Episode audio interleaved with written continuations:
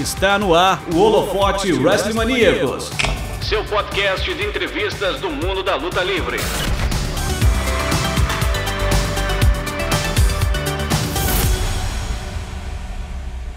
Essa é a Laura.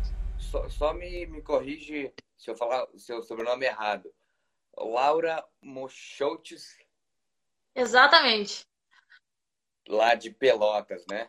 A, a FWE, a Phoenix Wrestling Entertainment.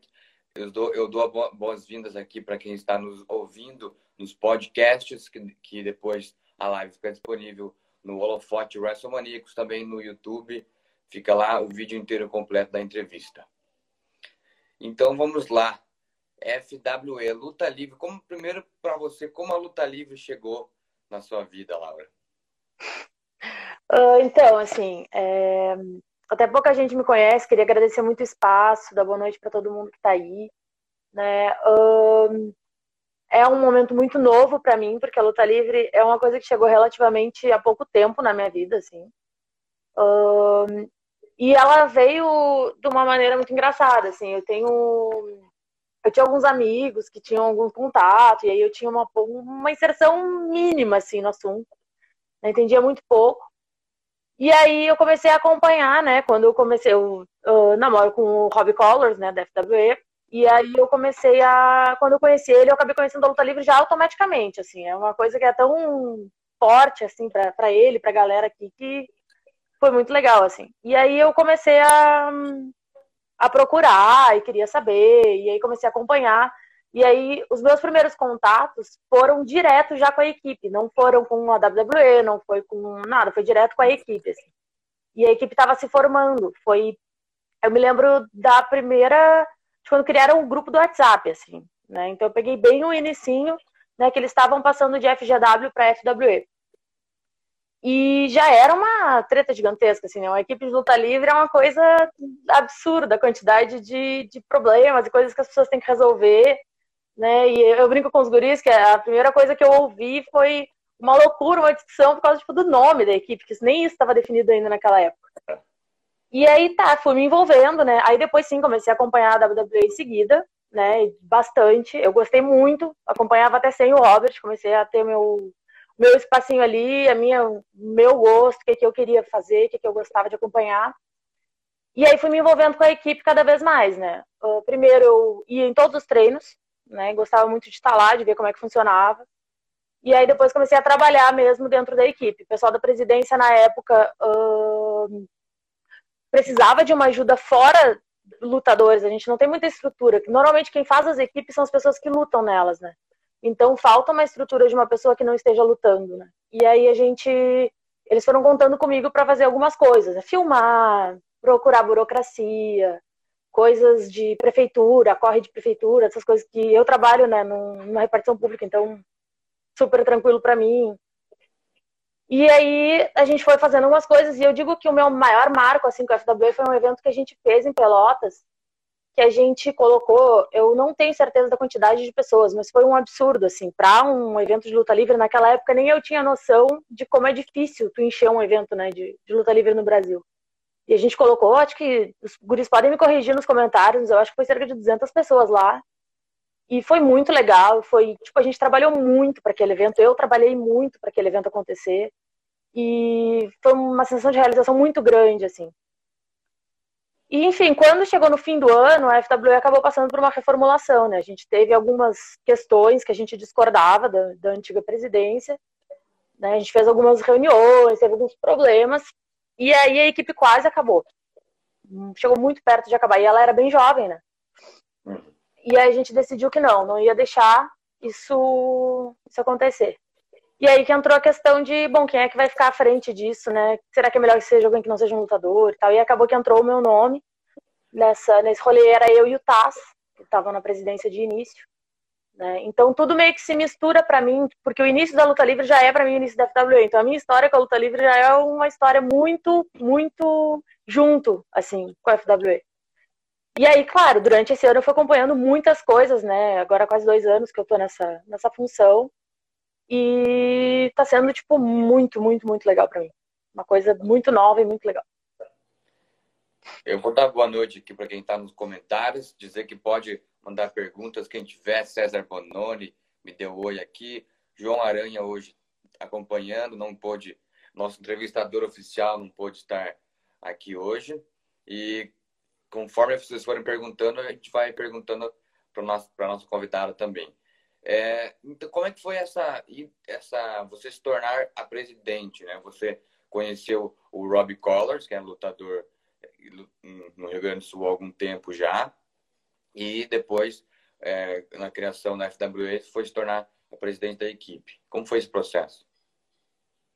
Ah, então, é, uh, a gente teve, né, esse ano, uh, o primeiro ano da equipe todo corrido, né, com, com vários eventos e tal, e eu estava bem envolvida. E aí, quando a gente fez a reconstituição da equipe, assim, para bem dizer dessa forma, né, uh, se discutiu muito a necessidade de ter alguém que estivesse numa questão mais administrativa e que pudesse falar pela equipe com uma certa tranquilidade. E aí a gente trouxe tanto o, Ta, o Taz, né, o Fabrício Canês, que é um lutador antigo, super, né, super reconhecido, e, e eu, porque eu já estava nessa função com muita veemência, assim. E aí os guris falaram, né, uh, o que eu me lembro foi o Rod Júnior que deu a sugestão. Um abraço pro Rod Júnior. E eles e foi uma coisa unânime, assim, todo mundo concordou que, que deveria ser eu, até porque a gente precisava de alguém que fosse uma voz que não necessariamente é, fosse colocar um lutador em evidência, entende? Uma pessoa ou uma uma história, né? Uma storyline, uma coisa assim. A gente precisava de alguém que fosse ser mais neutro. E graças, assim, nossa, os guris têm, a gente criou uma confiança muito grande, né? Então, a partir desse momento, assim, depois o Taz acabou tendo que se afastar e aí eu assumi as duas funções, né? Tanto de estar tá nessa função mais administrativa quanto de estar tá sendo a voz da FWE. E aí, enfim, se deu tranquilo, assim. De início, a gente teve várias questões para resolver, né? De reformulação de uma equipe não é uma coisa nem um pouco fácil, né? Tem conflito, tem várias coisas. Mas a gente teve um ponto assim muito nevrálgico que foi em janeiro desse ano, em que as coisas meio que conseguiram se resolver, a gente conseguiu definir o que, que a gente queria mesmo, né? E que, como é que a gente ia trabalhar pelo futuro da FWE. E conseguiu, nossa, criar um sistema que funciona muito bem. Hoje funciona muito bem. A gente tem é, uma convivência muito tranquila, assim. E o respeito que os guris têm por mim, pelo trabalho que a gente faz junto, sabe? Toda essa questão é, é muito massa. É, como foi a criação da FWE? Ela não existia até ano passado, foi criada ano passado, 2019, e era a FGW, né? Parte da equipe era da FGW. E por que criaram uma nova? Por que não continuaram com a FGW? Como foi esse processo? Então, esse processo é um processo que eu não participei, né, diretamente. Eu até peguei o finalzinho dele, mas assim, do que eu pude acompanhar, uh, foram questões em relação a algumas parcerias, em relação a algumas, várias coisas que foram acontecendo, né? Teve uma questão com a UGW, que era a antiga União Gaúcha né, de, de Wrestling, que eles tinham uh, vários eventos juntos, e aí tinha uma certa diretoria, todo um sistema completamente diferente, assim. E aí acabou que uh, parou de dar certo, né? Eu não vou nem entrar muito assim, porque como eu não estava dentro da questão, eu tenho muito respeito pelas pessoas envolvidas, sabe? Para estar tá dizendo exatamente o que, que houve mas eles definiram né, que tinham que, que chegar num novo momento, criar uma equipe mais independente, e aí iniciaram esse processo de criar a FWE. É a Fênix. Fênix é o símbolo da, da, da equipe, né? Tem na logo marca ali e no nome, porque a Fênix.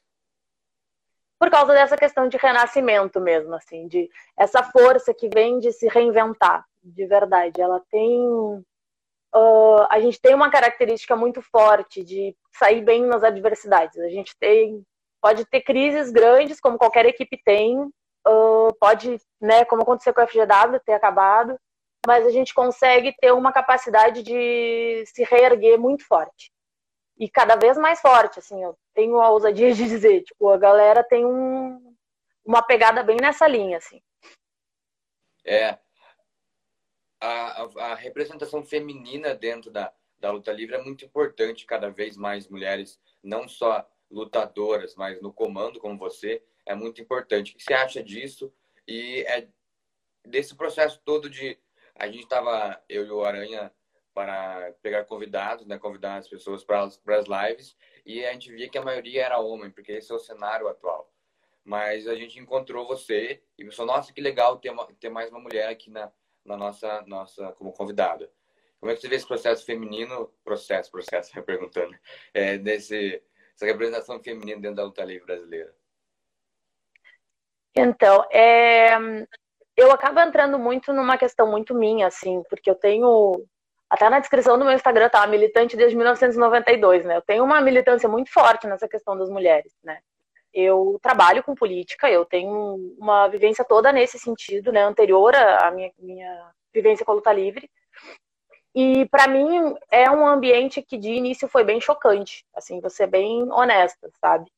É, tem uma representatividade e um público, né, masculino muito grande, muito preponderante e que tem algumas discussões que nem entram aqui direito ainda, sabe? Que a gente já tem até, até que pisar com cuidado para falar de algumas coisas, porque a galera realmente não está uh, acostumada a discutir algumas coisas que em outros espaços já já está muito avançado, sabe? Uhum. E eu acho que é uma questão de ambiente mesmo, de, de vivência das pessoas, não tô nem culpando ninguém, assim, bem, sendo bem sincera. E a luta livre feminina, assim, a minha primeira vivência de luta livre feminina, de lutadoras, daí foi com a WWE, não foi com as gurias daqui do Brasil, né? Eu tive uma. Eu comecei a acompanhar as mulheres da, da WWE. E aí eu lembro que eu brincava, né? Eu, eu gostava muito de saber como é que tinha se construído isso, né? Das mulheres lutarem e tal, porque esse histórico de que as mulheres eram mais usadas para atrair público de uma forma mais sexual, bem dizer assim, ela, ele já me chamava atenção, né? E aí uh, eu gostava muito de analisar como é que as coisas se davam dentro desses dos programas, qual era a linguagem que os narradores usavam para falar das mulheres, qual era né, uh, a exigência visual que se tem de uma lutadora, né, o que, que ela tem que cumprir. E, e aí eu fui atrás também da luta livre feminina brasileira, né? E uma coisa que me surpreendeu muito, não surpreendeu no sentido de, de que eu achava que as gurias não eram capazes, eu acho que elas são muito mas de como tem essa questão internacional tão certinha, assim, tão dentro de uma caixinha, né, de como tem uma variedade de lutadoras, de gimmicks, de histórias, sabe, um background de, de lutadora tão rico, sabe? É, eu dei uma acompanhada boa nas gurias e eu até fiz uma maratona esses dias para poder pegar um apanhado geral, assim, delas. E elas e, vai, assim, é, eu tenho já contato com várias, né? A gente tem uh, um contato até bom. E eu me sinto até numa obrigação de falar desse assunto por eu estar numa outra posição, né? Porque a luta livre feminina, ela parte do princípio de lutadoras que buscam espaço dentro das suas equipes. Né? E equipes que têm que estar dispostas a dar esse espaço e também uma, uma dinâmica de público que tem que aceitar também e tudo mais. E aí eu tô numa posição de muita vantagem, não de. Eu tô numa desvantagem, eu não luto, eu não participo, eu sou nova no meio, mas eu tô numa posição de vantagem de estar na presidência de uma equipe. Então é um outro lugar de fala, é um outro espaço, assim, para falar. E, e, é uma coisa que eu tomei para mim, assim, é, quanto mais eu puder falar e puder reivindicar o espaço das mulheres na luta livre, eu vou, né? Porque apesar de ter coisas que a gente acha tranquilo, né, de, de ambiente, de, de entender o público e tudo mais, tem coisas que não são aceitáveis, tem coisas que tem que mudar. Então, se ninguém falar que tem que mudar, não vai mudar, né? Aí eu tento pegar esse espaço, assim. A FWE, por exemplo, não tem lutadora mulher. E não tem lutadora mulher por uma política de presidência que existiu antes da, dessa atual presidência. Né? Isso é muito grave para mim é muito grave que não se busque uma, uma inserção no ambiente da, das lutadoras femininas, porque é um desperdício, sabe? A luta livre ela é um dos esportes mais democráticos que existe. Né? Tu tem pessoas de todas as é, de todos os grupos, sabe? De toda qualquer uh, forma, assim, vamos dizer, mulheres, homens, LGBTs, todo mundo. E era um espaço que deveria ser muito mais aberto. E tem muito, muito, muita tranquilidade de ser né? É um, é um espaço criativo, de entretenimento. E aí a gente desperdiça esse espaço muitas vezes, né? E não dá essas oportunidades. por várias questões, várias.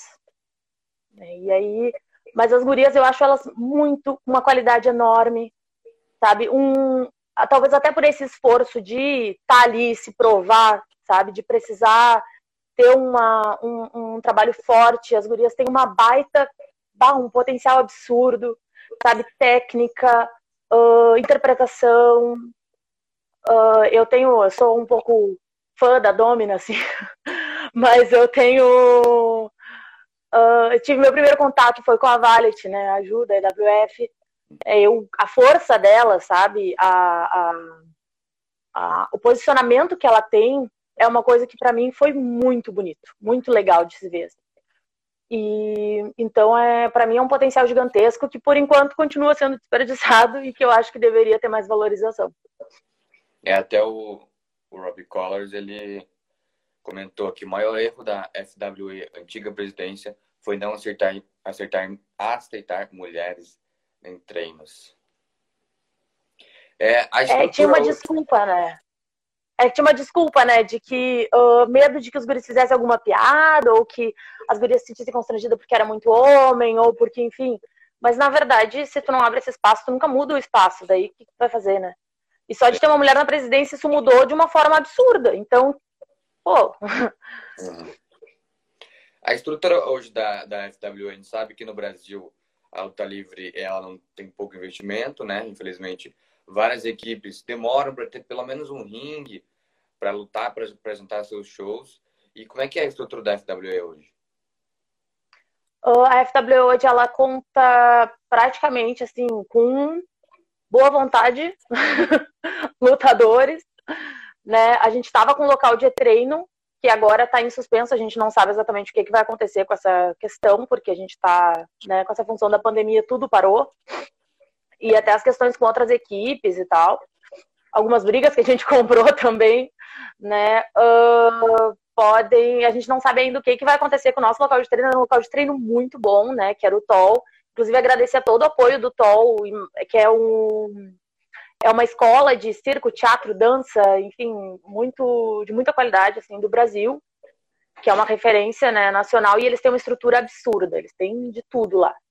Né? E aí a gente, com a perda da antiga presidência, também perdeu nosso ringue. E aí a gente tem, depende muito de contato, né, para alugar ringue, para fazer toda essa, essa função. É, mas em número a gente até que está com uma equipe uh, ok, assim, eu não me lembro quantos nós somos, mas os guris fazem, é, são muito é, estão muito dedicados, assim, a gente conseguiu fazer ela crescer em número bastante durante o ano passado e até o início desse ano, né, mesmo com todas as problemáticas, e e sim, tem muita qualidade também nos nossos lutadores, né? Então, mas a questão da estrutura realmente é um problema e eu acho que é um problema para todo todo mundo, né, que faz luta livre nacional. Falta investimento, falta patrocínio, falta espaço na mídia, falta tudo. Assim, não é uma coisa conhecida, não é uma coisa que as pessoas tenham acesso. Né? E não interessa daí a poder público, etc., e até as estruturas privadas investirem né, na, na luta livre. É, o Rio Grande do Sul é tradicionalmente, nesses últimos anos, é, pelo menos, um, um dos estados que mais tem luta livre, né?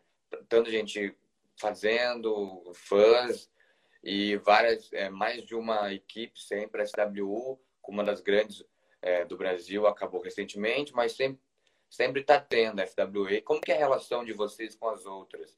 Por exemplo, com a FWE, que é uma, uma das maiores ali em, em termos de, de frequência, né, de shows e tal. E vocês são todos unidos, todos amigos, tem uma, uma rivalidadezinha, como que é? Não, a gente tem assim, uh, a gente tem um diálogo tranquilo, assim, a gente tem uma parceria com quase todas as equipes do Rio Grande do Sul, parceria firmada, né? Uh, a gente teve uma quebra agora numa parceria que é com a DFC de Rio Grande, mas a DFC cancelou temporariamente todas as parcerias dela, tá? por causa da questão do assédio né, na, que, que rolou, do speaking out e tudo mais. As coisas ficaram bem tensas por aqui, e aí eles acabaram tomando essa decisão deles, completamente legítimo. E, assim, a gente tem uma relação muito boa ali com a galera, né? Com o Khan, com o pessoal que que está ali na região metropolitana, né? E a gente tem uma parceria firmada com a EWF. Uh, tem uma parceria firmada com a EWF. Eles né, fizeram, fizemos algumas lives juntos até esse ano durante a pandemia, participamos do mesmo evento em janeiro. Né? Uh, um dos nossos lutadores até treinou com eles esses tempos. E, enfim, teve uma, uma certa estremecida, eu admito, por causa da questão do. também das questões do, do speaking out, assim. O nosso posicionamento, ele nos prejudicou em determinado aspecto, tá? É, o Robert está falando com o over também, sim. A gente tem um. A gente foi um pouco. Um pouco não, bastante prejudicado no sentido de que a gente fica. A gente resolveu ter um posicionamento forte, tá? Porque eu acho que é a obrigação de uma equipe que tem uma mulher na presidência se posicionar mesmo que a gente tenha esperado, enfim, uma resposta, tenha esperado várias explicações para poder se posicionar. A gente fez isso de forma segura, na minha opinião, assim, né? Mas a gente tinha essa obrigação, né? Pela defesa das mulheres na luta livre, pela por essa defesa que a gente tem que ter. E acaba que algumas das nossas relações ficam prejudicadas por causa disso. Né? Algumas pessoas concordaram, outras discordaram, e a gente tem que lidar com isso, né? Então, assim, temos parcerias, elas estão firmadas. Até alguém uh, dizer que não, nós estamos com as parcerias firmadas, acho que isso está tranquilo. Né? Muita gente é muito amiga, se dá super bem. Eu amo Fábula. a gente tem toda uma, uma, uma relação, mas é, é, teve, teve alguns estremecimentos, sim. Como é que você vê esse. Tem a Over, tem a DevC que você falou, EWF, vocês ali, toda uma região não tão distante uma da outra, né? Como é que você vê esses várias em um só estado? Você não acha que deveria ter uma só se juntar, fazer uma maior, com mais visibilidade? Ou cada um vai no seu mesmo? Como é que você acha dessa. Em São Paulo a gente tem nem tantas, cada vez vai surgindo mais, com certeza, mas tem uma maiorzinha do que a outra e tal. Como é que você vê isso? Uh, eu acho que assim, a gente tem métodos muito diferentes, sabe? A gente tem organizações muito diferentes, formas de raciocinar o grupo muito diferentes. Né? Acaba que a gente está até em estágios de, de inserção na luta livre diferentes. Então, assim, é, até houve uma tentativa de fazer uma fusão entre duas equipes aqui do Sul, né, a nossa e a, e a DFC. Mas a gente achou por bem não é, responder, por, não corresponder a essa tentativa, porque a gente não a gente não considera que, que o nosso sistema é o mesmo deles. A gente não tem como se inserir num sistema que é completamente diferente. Né? A gente tem o nosso próprio, nosso próprio sistema de treinamento, nosso próprio sistema de, de escrever as histórias, né? Tem um, um grupo que está ali já trabalhando nisso, tem uma presidência, tem uma pessoa responsável pela, pela relação com as outras equipes, está tudo organizado dessa forma, e aí as outras equipes não têm a mesma, o mesmo sistema. Né? Não sou ninguém para criticar o sistema dos outros, mas eu acho que a gente trabalha melhor separado né, e se unindo em determinados momentos. Eu acho que uma coisa muito boa que aconteceu foi um evento né, que a própria uh, DFC pro, promoveu em janeiro, que foi o Dana Beach, que tiveram equipes de todos, uh, de todo, teve gente de todas as equipes do estado, né, e foi muito legal. Um momento que a gente se uniu e depois volta cada um para o seu e continua fazendo o seu, seu trabalho. E é uma coisa que até o Robert falou agora aqui, né, a distância de Pelotas para Porto Alegre, ela parece que não é grande, mas ela é bastante, assim, né? Tem que viajar três horas e meia para tu fazer um treino na semana num, num é, cenário em que a gente não tem estrutura para pagar, é uma coisa bem, bem complicada, assim. É, para ir a Rio Grande no evento, a gente gastou uma grana absurda, assim, né? Porque é, foi ficar dois dias lá, né? Dormir embaixo de ringue, porque não tinha condição, sabe?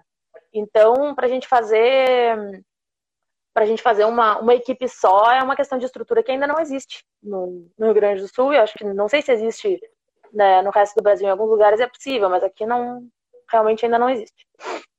É, vou fazer aquela pergunta tradicional que a gente sempre faz para pessoas da luta livre nacional. O que, que ela falta para ser mais conhecida tanto dentro do Brasil mesmo, tanto dentro do, do estado mesmo, na sua cidade, na sua região, região que a, que a equipe está, tanto no Brasil, é, além de dinheiro.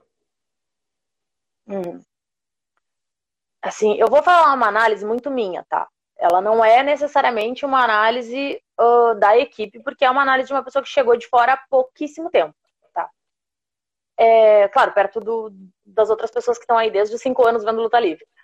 Uh, eu acho, assim, que falta um pouco de compreender uh, outros públicos, entende? Não outros públicos de outros esportes ou outros setores de entretenimento, mas de compreender mais do que esse, é, tentar parar de agradar tanto esse público que a gente já tem, que é um nicho muito específico e exigente, que a gente sabe como é que é, e tentar buscar é, abrir mais os nossos, os nossos horizontes, sabe?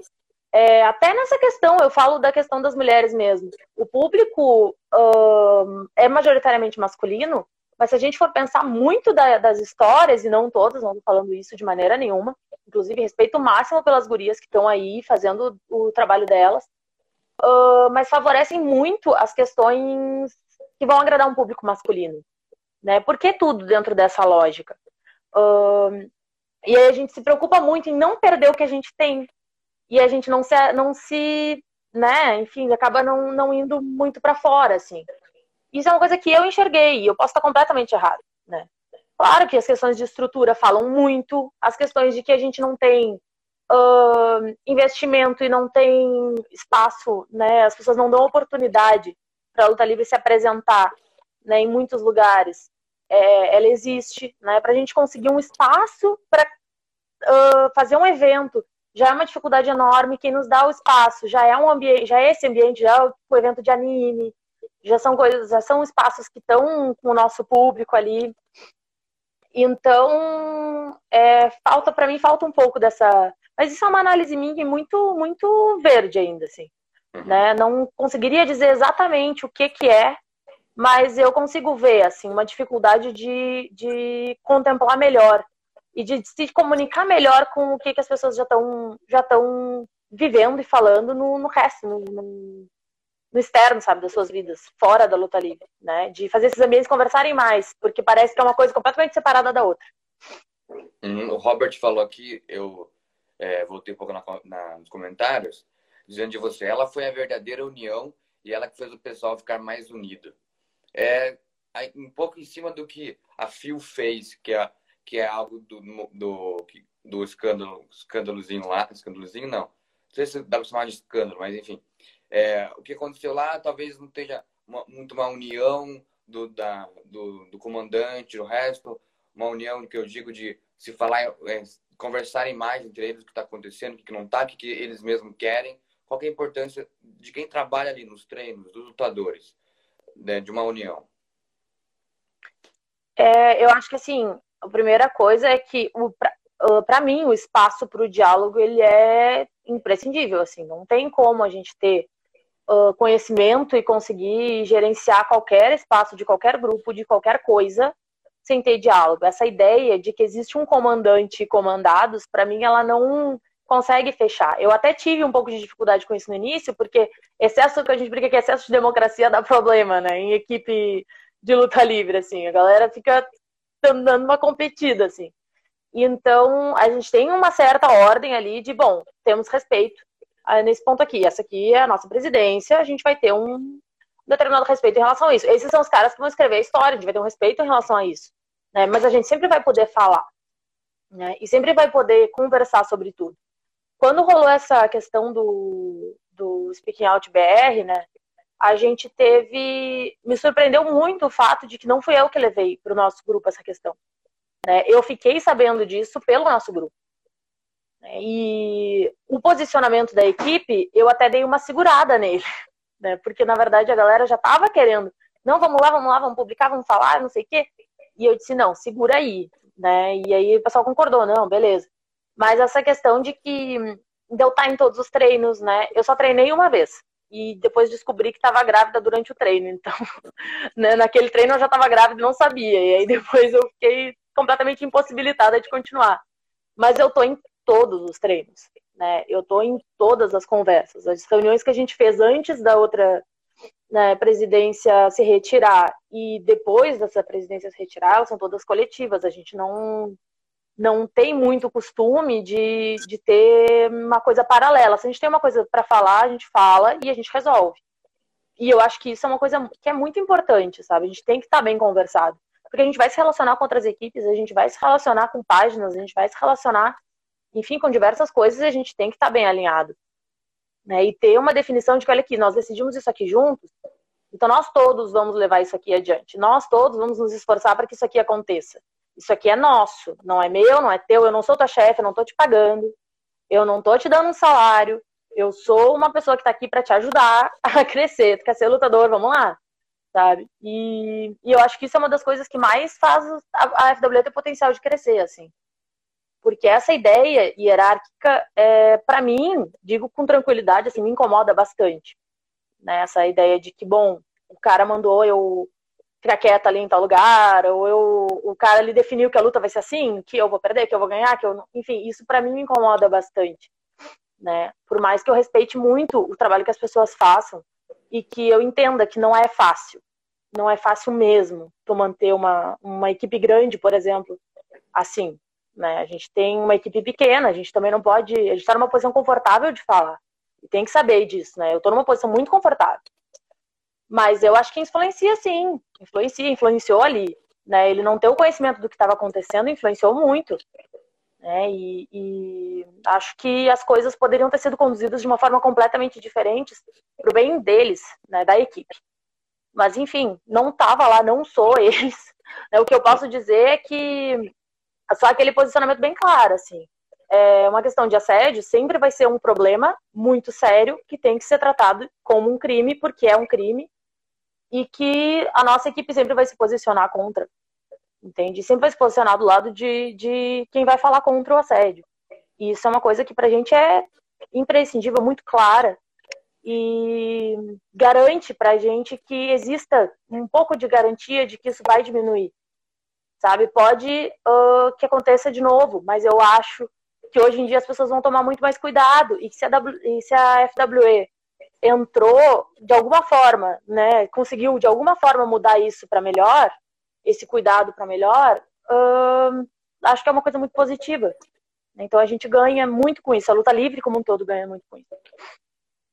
É, como é, a FW tem um método de shows a cada um mês, a cada dois meses, em tal lugar, em, vai em anime, tem um, um método de, de, de eventos ainda, ela está bem ainda no começo disso? vocês procuram ter no futuro? Como que é essa questão de fazer eventos? Não, a gente teve assim, a gente teve até uma série de eventos mais ou menos. Oi, Domina. a gente teve uma série de eventos né, que aconteceram ano passado, que era realmente uma série, era um foi um novo jogo, era, eram capítulos, assim, né? A gente tinha uma história que ia, né, se envolvia entre a internet e os eventos e a gente ia fazendo conforme dava mas dependia muito de ter lugar para fazer realmente, assim. A gente até conseguiu determinar um espaço que era tranquilo de conseguir, que era com a que era um espaço público da cidade, que não tem muito evento lá, mas é um lugar que lota bastante. E aí a gente conseguiu conseguiu ter até uma, uma perspectiva de manter uma certa regularidade. Mas como depende muito de transporte, de grana e tudo mais, a gente não conseguia manter ah, um por mês, né? Não tem um espaço para isso. A gente tinha que conseguir com a prefeitura. Com a prefeitura, tu precisa de uma certa antecedência, né? Tem que transportar ringue. Agora a gente tem que alugar ringue. Né? Então, desde que a FWE se, se refez, assim, a gente conseguiu participar de um evento em janeiro, né? A gente estava planejando um evento, se eu não me engano, para abril ou, ou para março, não tenho certeza, que seria nesse espaço já, né, da, da prefeitura. E aí acabou que a gente não, não conseguiu dar andamento até por causa da questão da pandemia também, né? E aí, infelizmente, a gente perdeu totalmente o rumo, assim, de, de eventos, né? Tá bem difícil mesmo, né? A questão da pandemia. Uma coisa que a gente começou a investir mais foi nas lives, né? Começou a tentar criar uma regularidade de live. Qual que é a importância de você sair um pouco dos eventos no YouTube, no seu Facebook e criar coisas além, né? lives, podcast, com entrevistas com os lutadores, é, sei lá, criar um site, né, movimentar as redes sociais. É, quanto é isso importante? É, esse até é o meu trabalho, né? Eu, eu trabalho com isso, eu coordeno comunicação, né? Equipe de comunicação. E para mim, assim, é a equipe que conseguisse sair melhor nessa coisa de entender a importância da internet, como é que a gente vai trabalhar ela, né? Mesmo com a frustração de ter um público pequeno, porque, né, olha o tamanho do WrestleManiacos, olha a quantidade de pessoas que estão olhando a live. A gente fica nessa, nessa coisa de, pô, tem que lidar com uma frustraçãozinha, né? Tem que trabalhar aquilo ali constantemente. E tu não pode ser imediatista, tem que ter toda uma construção de, de, de postagens e tudo mais, e de conhecimento das redes que tu tá usando. Mas eu digo que as equipes que se saírem melhor nisso vão crescer muito durante esse período, porque ainda não dá para fazer eventos, né? Na minha opinião, né, em alguns lugares não dá nem para fazer treino. Aqui mesmo a gente está chegando recém no pico da, da pandemia.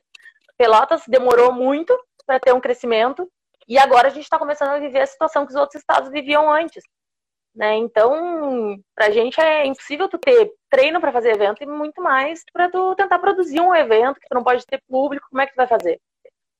Então, assim, essa coisa de construir as lives, construir uh, os vídeos né, dos lutadores, construir as entrevistas, a gente está gravando podcast, vamos começar a publicar nossos podcasts em breve. Um, né, alguns desafios, algumas coisas, a gente tem que ter criatividade, assim, muita criatividade. E aproveitar esse espaço para tentar se inserir mais nas redes, tentar fazer esse público crescer. Porque quanto mais a gente fizer esse público crescer agora nas redes, a gente consegue atrair eles também para o nosso para o nosso futuro, né? Para os eventos físicos e públicos e para o YouTube, todas as coisas que a gente já tem. Uhum. Qual que é o futuro? Você tem planos para o futuro, logo acabar a pandemia, de, sei lá, fazer alguma coisa, um evento em conjunto? Tem algum evento que seja anual, que com certeza em, em tal data vai ter? O que, que vocês podem prometer, entre aspas, para o futuro, para quem quer ver luta livre em Pelotas? Então, assim, a gente tem ah, uma dificuldade muito grande, né, agora, de dizer quando que essa pandemia vai acabar. Normalmente a gente tem uma. É, o Calor convida vai voltar. Uh, normalmente a gente tem uma. Uh, a gente sabe que mais ou menos ali por abril a gente teria um evento, né? Uhum. Mas a gente não sabe se a gente vai ter vacina em abril para prometer para as pessoas que a gente vai ter um evento, né? A gente pode prometer que a gente vai estar tá avisando ali em cima, assim. A gente precisa muito voltar a treinar. Acho que não tem como fazer evento sem treinar bastante antes. Está todo mundo relativamente parado, né? Mesmo quem treina em casa. A questão do, do treino de movimentos, né? De moves, de luta mesmo, é, faz muita falta. A gente precisa ter muita responsabilidade nesse momento, porque qualquer coisa que aconteça com qualquer lutador, a responsabilidade é toda da, da equipe, muito minha. Né? Então, uma das exigências que eu tenho assim é, bom, a gente acerta antes do fim da pandemia o local de treino, deixa ele definir e faz esse e consegue produzir esse evento. Deu uma travadinha, mas pode continuar. É, tinha saído minha, minha tela, fechou e consegue daí produzir sim eventos de qualidade que as pessoas, porque não adianta produzir qualquer coisa também, né? O público pelotense merece muito mais, né? Merece que a gente dê um evento de qualidade, que a gente não não decepcione, porque uma pessoa que vai num evento e acha aquilo uh, inverossímil ou acha aquilo uma bobagem, né? E é uma tendência que as pessoas têm, né? De quando tem um primeiro contato com a luta livre, ela não vai mais, né? E aí a gente perde público, perde o público dela, perde os amigos dela, perde, enfim. Então, para a gente o mais importante é ter um planejamento decente, que a gente possa prometer, olha, nós vamos ter, a gente vai cumprir, e que a gente possa treinar bastante, assim, que os guris possam treinar bastante, ampliar a equipe, fazer ela, ela crescer de fato e dar um produto legal para as pessoas. Uhum. Vou encaminhando já para o final da live. É, como é que eu encontro a FWE se eu quiser treinar com vocês, quiser virar um lutador, é, me integrar, integrar a sua equipe, claro, depois da pandemia? É, como que eu faço para contatar vocês? Passa aonde vocês estão também nas redes sociais, na internet, né, no podcast e tudo. A gente tem perfil aqui no Instagram, né? Se eu não me engano, é fw.lutalivre.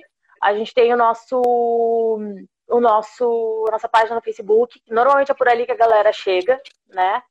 Uh, acho até vou pedir para os guris que estão aqui na live colocarem inscrito ali para a galera. Uh, a nossa página no Facebook tem os nossos lutadores, assim, que a gente uh, que recrutam mais, assim, tem o Robert Rocha, que é o Robbie Colors, tem o, o Matheus né, Cunha, que é o Matt Storm, né, e podem ser procurados. Eu posso ser procurada com muita tranquilidade. Meu nome é muito fácil de encontrar no, na internet, só tem eu.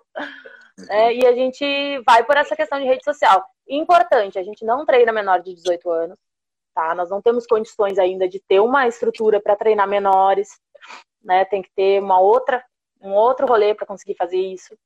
Né? A gente procura, assim, uh, mulheres que queiram treinar, vão saber que esse ambiente é receptivo, é respeitoso e a gente vai poder fazer né, com toda a segurança, toda a tranquilidade que uma mulher precisa para conseguir se inserir nesse meio, né?